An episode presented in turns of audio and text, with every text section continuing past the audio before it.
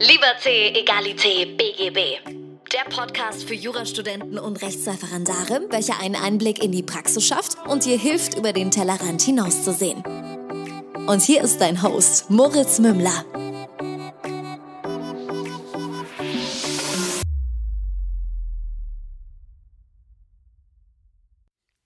Servus und herzlich willkommen zu einer neuen Folge von Liberté, Egalité, BGB. Mein Name ist immer noch Moritz Mümmler und das ist dein Jura-Podcast für Juristen, Referendare, Jurastudenten, einfach alle, die sich auch so ein bisschen dafür interessieren. Und wir sprechen heute über ein Thema, das auf Instagram gewünscht worden ist. Es geht darum, wie es denn so ist, als Sohn von Juristen oder als Kind von Juristen aufzuwachsen und dann selbst diesen Berufsweg einzuschlagen. Das tun, habe ich mir aber überlegt, dass wir einfach mal darüber sprechen könnten, wie es denn bei mir so kurz vorm Examen jetzt läuft und ausschaut. Das werden wir wahrscheinlich regelmäßig jetzt im Podcast einfach mal kurz thematisieren und besprechen, weil ich mir vorstellen kann, dass es da viele draußen gibt, die irgendwie so den Live-Check mitmachen wollen. Äh, es ist jetzt aktueller Stand so, wir haben den 13. September, wenn ich mich nicht täusche, richtig, Sonntagmorgen 7 Uhr und ich habe noch äh, ungefähr ein, zwei Monate und äh, zwei Wochen bis zum zweiten Staatsexamen. Und die letzten Wochen waren interessant und turbulent für mich. Also ich bin schön langsam immer besser wieder ins Lernen reingekommen. Der Sommer an sich, Juli, August, war eigentlich eine ziemliche Katastrophe, wenn ich ehrlich sein soll. Es hat wenig funktioniert. Ich war nicht glücklich mit den Lernstunden, die ich absolviert habe. Wir hatten auf einmal wieder viel Referendariat. Das war alles so ein bisschen mech, nicht so ganz so schön. Ähm, die letzten Tage bin ich wieder besser ins Lernen gekommen und heute habe ich die beste Laune seit wahrscheinlich vielen, vielen, vielen Wochen. Denn ich habe was gemacht, was ich äh, früher vor einem Jahr sehr, sehr, sehr gerne gemacht habe. Ich bin um 4.45 Uhr aufgestanden. Und für viele klingt es nach einer Qual. Bei mir ist es tatsächlich so, ich bin einfach aufgestanden, weil ich äh, ein wirklich so, ich bin aufgewacht, ich äh, musste auf die Toilette und bin halt dann gleich wach geblieben. Und ich war keine Sekunde müde, trotz vielleicht sechseinhalb, sieben Stunden Schlaf. Und ich habe dann wirklich immer die beste Laune. Wenn ich den Sonnenaufgang sehen kann und habe schon eineinhalb Stunden gelernt und kann mich jetzt hier ins Büro stellen, euch einen Podcast aufzeichnen und habe schon irgendwie einen Großteil meiner Aufgaben für diesen Tag erledigt. Klar ist es irgendwie noch nicht genug, eineinhalb Stunden zu lernen, das ist mir schon bewusst, aber es ist schon mal ein geiler Anfang. Und ach, es macht mich einfach so glücklich. Ich sag's euch, es ist so schön. Es ähm, hat mir echt die letzten Wochen so ein bisschen dieser, wieder dieser Alltagslerntrotz und dieses alltägliche, ich habe ich hab wortwörtlich gesagt, so ein bisschen wie eine Blume, ich gehe ein bei dem ganzen Lernen, äh, bei der ganzen Monotonität. Das ist, das bin ich nicht. Ich weiß nicht, wie viele von euch sich damit identifizieren können, aber bei mir ist es so, mir schwirren tausend Ideen im Kopf rum. Und ähm, klar ist irgendwie die Zeit, in der ich meditiere, übrigens habe ich herausgefunden, dass das verhältnismäßig wenige tun, also unter 20 Prozent bei unserer Instagram-Umfrage, könnte man sich auch mal überlegen, ähm, ob ich dazu nicht vielleicht mal ein bisschen was erzähle. Ich bin hier niemand, der das wirklich äh, gemeistert hat, aber ich habe gelernt, wie es für mich funktioniert. Als jemand, um hier den Bogen zu schlagen, der tausend Gedanken im Kopf hat, ist das ein ganz, ganz wertvolles Tool dafür, um so ein bisschen runterzufahren, runterzukommen. Und für mich ist es eben, wie gesagt, unfassbar schwer, so die Monotonität des Alltags, des Lernalltags auch zu leben und darin auch so ein bisschen gefangen zu sein. Das äh, tut mir nicht gut, habe ich festgestellt und es erfüllt mich nicht. Äh, es sind jetzt noch zwei Monate und zwei Wochen. So gesehen absolut machbar, absolut durchhaltbar. Und in dieser Zeit wird es halt jetzt einfach so sein. Ich bin kein Fan davon, Sachen dann so sein zu lassen. Wenn, sie, wenn, wenn sich etwas nicht gut anfühlt, dann möchte ich gerne etwas daran ändern. Und das werde ich jetzt tun, indem ich immer wieder früher aufstehe. Und zwar, ähm, um das Commitment mal hier im Podcast vor ein paar tausend Leuten zu bringen. Ich werde äh, ab sofort immer wieder mit dem ersten Impuls aufstehen und mich nicht wieder hinlegen hier kleines Commitment und das ab heute, weil heute ist es passiert. Und solche Anpassungsmöglichkeiten helfen euch natürlich, aber für mich ist es natürlich dann auch so, dass ich sage, okay, jetzt werden zweieinhalb Monate noch richtig rangeklotzt und richtig durchgezogen. Und da komme was wolle, das, da, da wird halt dann einfach blind ähm, drauf, drauf losgehackt. Ähm, so ein bisschen metaphorisch ist natürlich wieder dieses Beispiel, dass man sagt, wenn du fünf Stunden hast, einen Baum zu fällen, dann schärfe vier davon ähm, deine Säge oder deine Axt und schlag ihn dann in einer Stunde runter.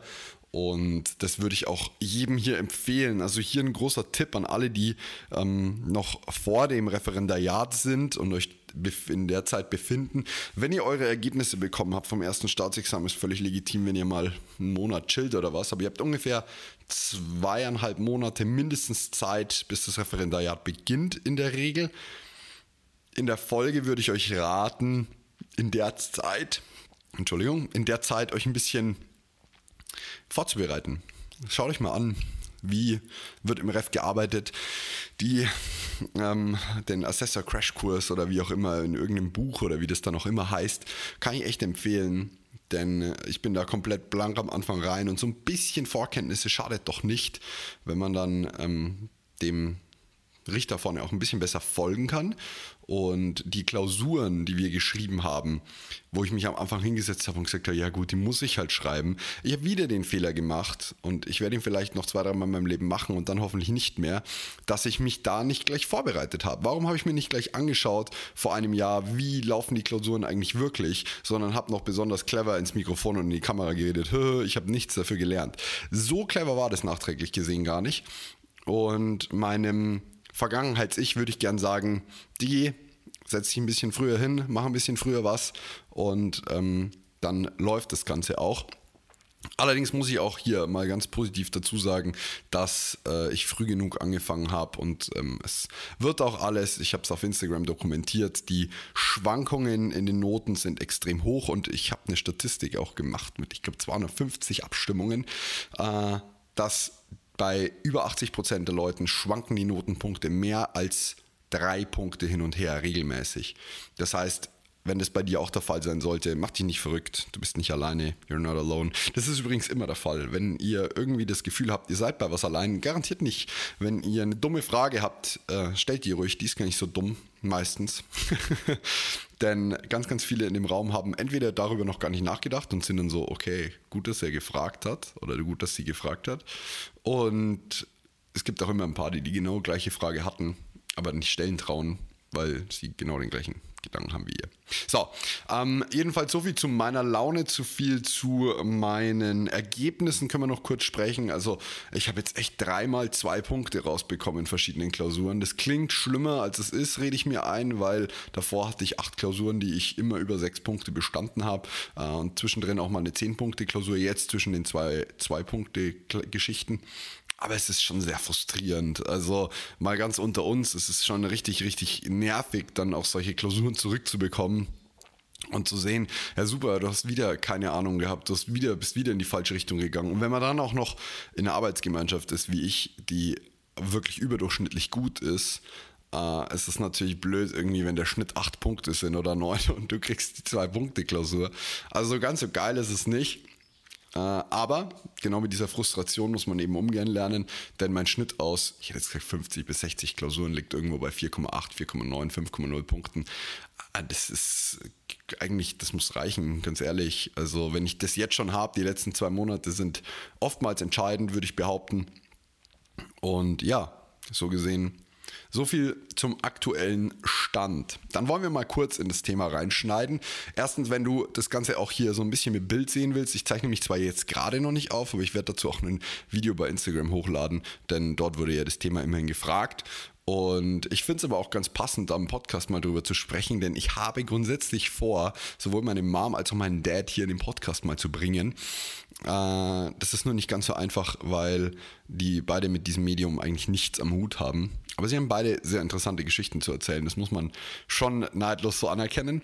Als Kind von Juristen, fangen wir mal ganz vorne an, ist es tatsächlich so, dass man kaum Antworten bekommt. Also man fragt, ja, wie ist denn das und das? Ja, es kommt drauf an. Und du bist halt so als Kind, nein, die will einfach nur eine Antwort. Darf ich bei Rot über die Ampel gehen? Ja, kommt drauf an. Also, wenn einer mit dem Messer hinter dir her ist, dann darfst du wahrscheinlich auch bei Rot über die Ampel rennen. Und du bist halt wirklich irgendwann echt abgenervt. Meine Mom ist da zum Glück nicht ganz so schlimm, aber mein Papa ist da sehr, äh, sehr, es kommt drauf an, lastig. Also auch so wie, äh, ja, ich, ich finde kein Beispiel, aber es ist, es ist, das ist wirklich anstrengend. Dann ist es tatsächlich so, dass irgendwie jeder so dieses, dieses Klischee von Anwaltskindern im Kopf hat. Da gibt es bestimmt ein paar, aber ich persönlich würde mich jetzt nicht als so klischeelastig ansehen. Ich drohe jetzt auch nicht jedem immer gleich mit dem Anwalt. Tatsächlich die Karte mal zu spielen, wenn es wirklich nötig ist, ja. Also ähm, es, es schadet dann auch nichts, weil äh, man spart sich halt tatsächlich den Rechtsstreit danach. Also sonst müsste ich halt, wenn mir irgendjemand eine Rechnung nicht bezahlen will, die 300 Euro hoch ist, und dann sage ich so, hey, Digga, schau mal, ich finde ich find diese Karte jetzt echt blöd zu spielen, aber mich kostet dieser Anwaltsbrief nichts. Ähm, muss es jetzt wirklich sein? Die, die Verstreckung wird passieren, es wird laufen, habe ich auch schon dreimal gehabt, dass Kunden meine Handyreparaturleistung nicht bezahlt haben und nach sechs Wochen, dass ich auf das Geld gewartet habe, habe ich halt dann irgendwann äh, eine Zwangsverstreckung beziehungsweise halt übers Mahnverfahren und so, ihr wisst Bescheid, ihr kennt den Weg. Ähm, aber es ging dann tatsächlich bis zur Zwangsverstreckung. Bei dem einen ist das Gehalt gepfändet worden. Ähm, klar, bis zu dem Grad, bis zu dem er pfänden darf, aber äh, so, das, das würde ich mir halt schon gern sparen. Ein anderer hat tatsächlich dann erst auf das dritte Schreiben oder so oder wie auch immer gezahlt, da waren halt dann die Gebühren, äh, ich glaube, höher als die Rechnungen. Und das sowas versucht man halt zu vermeiden. Also diese Karte spielt man schon so ein bisschen, aber jetzt auch nicht anders als jeder andere auch, der dann sagt, gut, weißt du was, dann gebe ich es halt meinem Anwalt. Ähm, ansonsten ja, die Themen waren bei uns gar nicht so krass juristischer Natur am, am Kindertisch, würde ich jetzt mal behaupten, oder halt am, am, Essenstisch, als ich als Kind war, als ich ein Kind war, sondern eher wirtschaftlicher Art, weil mein Papa sehr wirtschaftlich geprägt ist. Und das war schon echt mehr so die Richtung, zumal juristische Sachverhalte so ein bisschen schwer sind äh, zu greifen als, als Kind. Aber Papa hat uns immer gute Nachtgeschichten erzählt. Und zwar wollten wir dann vom Tagesablauf hören, meine Schwester und ich. Und dann hat er uns so seine Fälle natürlich anonymisiert, aber so ein bisschen hat er einen Fall gehabt, wo einer mit dem Hund gebissen worden ist. Und das war dann schon immer cool, wenn, wenn Papa da die Geschichten erzählt hat. Als ich dann größer wurde und in der Schule war das Ganze ja, jetzt nicht spezifisch auf den Anwaltsberuf schwierig, aber zum Beispiel, ich war auf einem Wirtschafts- und Rechtsgymnasium und dann hatten wir halt erstmalig in der achten Klasse oder so Wirtschafts- und Recht und auf einmal hat, einmal hat jeder erwartet, dass ich das, dieses Fach perfekt beherrsche und so war es halt nicht. Also es geht mir so ein bisschen wie im Steuerrecht, wo ich klar praktische Kenntnis habe und sage, okay, das und das kann man absetzen, aber ja, eine gesetzliche Norm zu finden, ist gar nicht so einfach. Und genauso war es irgendwie in der Schule dass ich wusste, okay, das und das ist wahrscheinlich juristisch richtig, aber ich konnte es nicht begründen und also meine Noten waren da jetzt nicht ideal. Ähm, und diese Erwartungshaltung war nicht immer ganz einfach, weil natürlich haben sich dann alle total geil gefühlt, wenn sie irgendwie eine wesentlich bessere Note hatten als ich. Aber ich konnte damit zum Glück ganz gut umgehen. Ich habe mich da jetzt nicht so krass dran gestört. Ähm, schlimm wurde es dann tatsächlich, oder was heißt schlimm überhaupt nicht eigentlich, aber anders als man sich vielleicht vorstellen mag, äh, als ich mit dem Studium begonnen habe. Also äh, tatsächlich ist es am Anfang dann noch recht schwierig, weil man ja über noch nicht so viel sprechen kann. Dann erzählt meinem Vater, das und das hat man gelernt und das und das versteht man jetzt und wie auch immer. Und wenn man es dann halt nicht komplett richtig verstanden hat, dann wird man halt erstmal ausgezählt. So, okay, nee, das ist falsch. Und das ist zwar dann in dem Fall ganz hilfreich, wenn man sich es anschaut, aber ich habe es mir ja nicht angeschaut. Äh, und ich habe auch dann keinen Bock gehabt, mich darüber stundenlang belehren zu lassen. Das liegt aber eher an meinem Naturell das, und vor allem auch an der Person, die ich damals war, ähm, als vielmehr dem Studium und dem Beruf meiner Eltern an sich. Aber relevant wurde es natürlich, also man muss dazu sagen, dass mein Papa ein extrem gutes Staatsexamen geschrieben hat. Also damals, ich glaube, auf jeden Fall Staatsnote, irgendwie besten 10% oder sowas. Und davon auch noch ganz, ganz viel Wissen immer noch hat. Also er ist mittlerweile fast 66, also er ist 65 Jahre jetzt alt und hat von den Definitionen und so noch super vieles drauf. Also das war schon eigentlich echt immer relativ hart, weil man wurde an einem relativ harten Standard gemessen. Ähm, und so wirklich viel gebracht hat es halt auch nicht, weil nur dadurch, dass er mir jetzt seine Definition aufsagen kann, kann sie ich ja natürlich nicht zwingend im, ähm, im Umkehrschluss. Was dann ja, so richtig fürs Examen gebracht hat es mir nichts. Vor allem nicht durch die ganze gutachterliche Tätigkeit. Ich habe das immer so ein bisschen verglichen. Wenn ihr mal Leuten erklären wollt, wie die Praxis sich vom Studium unterscheidet, habe ich gesagt, wir begeben uns alle auf eine Suche nach der Fernbedienung. Und ähm, während der Student, der Jurastudent in Zimmer, ins Zimmer reinkommt und die Fernbedienung bereits auf dem Tisch liegen sieht, muss er erstmal sagen, sie liegt nicht unter dem Sofa. Sie liegt nicht hinter dem Sofa. Sie liegt auch nicht auf dem Fernseher. Sie könnte im Fach unter dem Fernseher liegen, aber dort liegt sie auch nicht, so nach dem Motto. Und ähm, dann irgendwann kommt er zu dem Ergebnis, also die Fernbedienung liegt auf dem Tisch und der Praktiker geht rein und sagt, ich habe die Fernbedienung gefunden, was wollt's denn? Und ähm, so lässt sich das natürlich ganz gut beschreiben, das wisst ihr auch alle, das ist mir bewusst, aber so ein bisschen war das auch, weil er ist dann halt sofort aufs Problem gegangen und hat mir, wenn ich gefragt habe, ja, wie wären das in der Klausur, die habe ich gerade geschrieben und so, dann hat er gleich gesagt, ja, da und da ist das Problem und ich sehe, ja, hm, aber das müsste man andenken, nein, das ist doch völlig abwegig. Manchmal war es das auch, aber ähm, mal aus dieser Art heraus zu sein, ist ein bisschen schwieriger oder dann macht das Ganze ein bisschen schwieriger. Bei meiner Mom ist es so, die macht sehr viel Familienrecht, eigentlich ähm, hauptsächlich Unterhaltssachen, äh, Scheidungen, ähm, solche Spielchen, das war natürlich im, im Studium kurz vorm Examen dann noch einigermaßen relevant, aber jetzt auch nicht so wirklich krass. Fürs zweite dann schon eher. Ähm, und ja, also ich würde sagen, fürs erste Examen hat es mir eigentlich nicht ganz so viel gebracht, zumal ich kann relativ gut ähm, erzählen und begründen, aber nicht gut runterschreiben. Das heißt, ich gehe danach mit einem Klausursachverhalt, den ich durch meinen Filter wiedergebe, indem ich erzähle, um was es ging, mit meiner Lösung hinten an und alle sagen so, wow, ja, klingt ja super. Und am Ende meint halt der Korrektor, nee, war doch nicht so super und gibt mir halt vier Punkte. und ja, mich hat es dann tatsächlich nicht so krass gestört, dass ich im Examen schriftlich nur 4,08 hatte. Ähm, Gesamtnote war ja dann 6,99, das muss man schon mal nochmal sagen hier. Ähm, weil ich mich persönlich nicht mit meinem Vater vergleiche. Ich habe da auch keinerlei Ambitionen, so gut zu sein wie er. Ich habe andere Ziele. Ich ähm, habe ja, ganz, ganz anderes Leben. Das ist auch völlig okay so. Bei meiner Mom kann man es nicht ganz so vergleichen. Die hat noch einen anderen Examensaufbau damals gehabt. Das war genau diese Zeit, wo man einspuriges System fahren konnte. Ich möchte aber gar nicht zu tief drauf eingehen, weil ich selber nicht ganz check.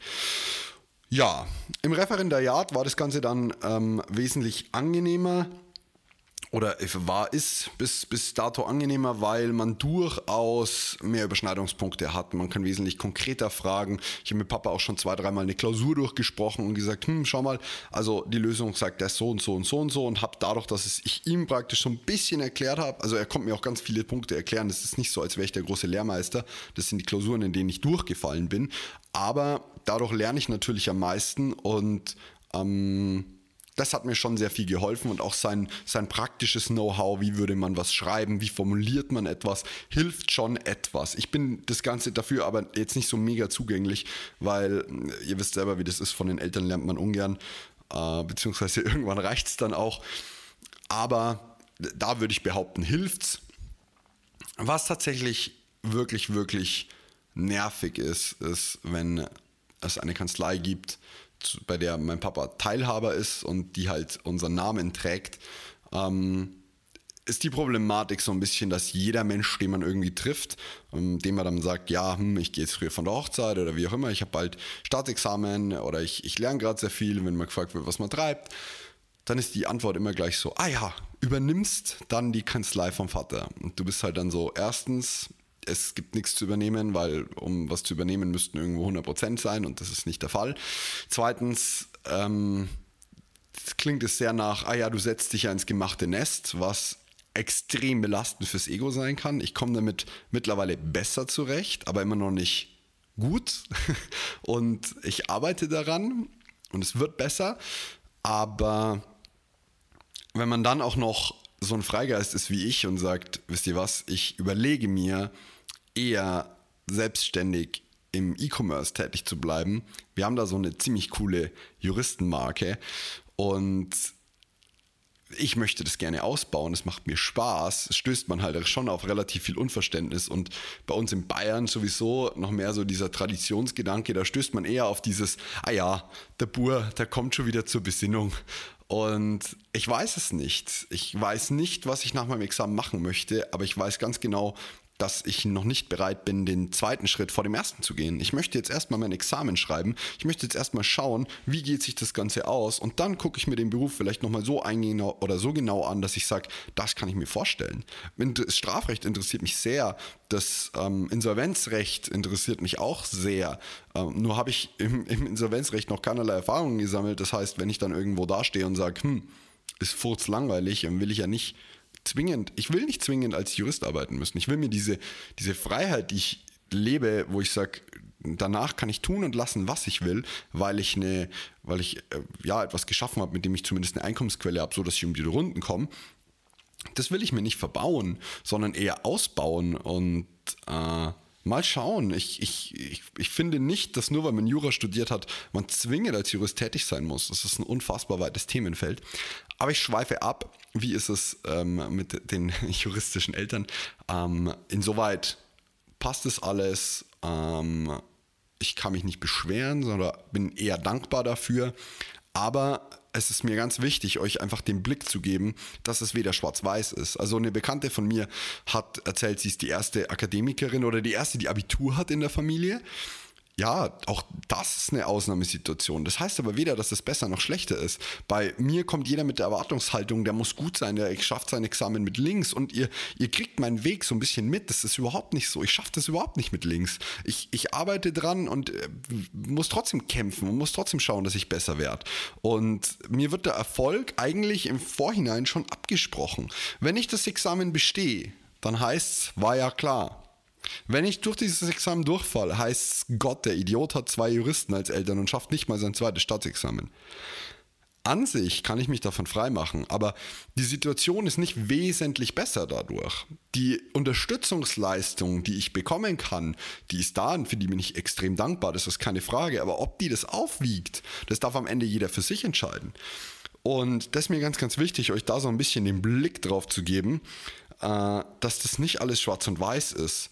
Weil nur weil ihr gegebenenfalls euch nicht mit euren Eltern, Großeltern über eure Studiumstätigkeit unterhalten könnt, weil sie nicht oder weil ihr es ihnen eher erklären müsst, als dass ihr auf einem Level diesbezüglich sprechen könnt, heißt es das nicht, dass ihr einen Vor- oder Nachteil habt. Wenn ihr das denen gut erklären könnt, habt ihr vielleicht sogar einen immensen Vorteil gegenüber jemandem, der sagt, ich setze die Basics schon voraus. Ich, ich habe zum Beispiel wirklich in Klausuren das Problem, Basiswissen darzustellen. Erstens habe ich es nicht, weil ich, weil also für mich sind manche Sachen einfach selbstverständlich, andere Sachen funktionieren halt so und ich kenne die Hintergründe nicht. Und zweitens denke ich mir bei vielen Sachen auch so, ja, ist ja klar, versteht sich ja von selbst. Und das sind Vor- und Nachteile, die man immer sehen kann, darf oder wie auch immer. Und daher packt euch selber nicht in eine Sparte oder nicht in eine Schublade, das ist gar nicht nötig. Also ihr seid nicht eure Eltern, ihr seid nicht euer Studium, ihr seid ihr. Und ähm, wichtig ist, dass ihr euer volles Potenzial lebt. Und mein volles Potenzial sind halt sechs Punkte im Staatsexamen oder sechseinhalb und nebenher zwei Unternehmen nicht alleine zu leiten, aber mitzuleiten und noch eine Selbstständigkeit und bla und hier und da. Und darum geht es jetzt gar nicht. Der Punkt ist vielmehr, das ist halt mein Potenzial. Ich weiß, dass mir das Spaß macht. Das ist genau mein Ding. Und ähm, am Ende möchte ich dich ermutigen, jetzt sind wir nämlich schon am Ende, das ist super. Am Ende möchte ich dich ermutigen, ähm, dein Potenzial zu leben. Und wenn das zwölf Punkte im Staatsexamen sind, mega, dann freut mich das brutal für dich. Aber wenn das irgendwas anderes zusätzlich ist oder halt einfach, der Weg ist halt nicht linear und mir ist ganz wichtig, dass wir das hier im Podcast immer wieder thematisieren, weil jeder von euch da draußen ist wunderbar, genauso wie er oder sie oder es ist. Und ich habe eine erschreckende ähm, Statistik gehört. Ob sie wahr ist, kann ich euch nicht sagen. Ich habe die Quelle dazu nicht gelesen. Aber 95 Prozent der Schüler gehen in die Schule rein und sind hochbegabt. Und wenn sie rauskommen, sind es noch 5 Prozent. Das heißt, ich möchte eigentlich euch alle dazu ermutigen, das zu machen, was euch Spaß macht, das zu machen, was eure Hochbegabung ist und ähm, eben gegebenenfalls ist das das Jurastudium, gegebenenfalls ist das ein spezielles Rechtsgebiet, gegebenenfalls läuft es parallel zum Studium. Mach das, worauf du Bock hast und das ist, glaube ich, eine mega schöne Folge, weil da kann ich meinen Eltern nur vollen Dank aussprechen. Sie haben mich nie zu irgendwas gedrängt. Sie haben mir immer die Freiheit gelassen, das zu tun, was ich gerne möchte, das zu tun, worauf ich Lust habe und woran ich Spaß habe. Und dafür bin ich unfassbar dankbar. Also an dieser Stelle, Mama und Papa werden sich nicht anhören. Aber danke. Vielen, vielen Dank. Und danke für deine Aufmerksamkeit heute. Äh, ich wünsche dir einen wundervollen Sonntag und wir hören uns nächste Woche wieder, wenn es wieder heißt. Herzlich willkommen. Nein, ihr wisst Bescheid. Ich wünsche euch was. Tschüss, macht es gut.